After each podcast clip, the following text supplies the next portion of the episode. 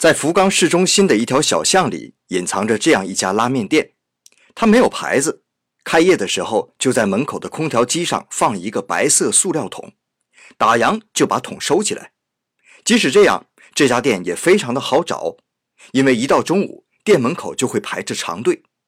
小孩子是不能进店的，大人进到店里还不许打电话，就是为了让客人能全神贯注品尝面的味道。当面端上来之后，必须先喝一口汤。我就看到过一个客人，可能是饿了，上来就呼噜呼噜开始吃面，结果刚吃两口就被店长客气的请出了门。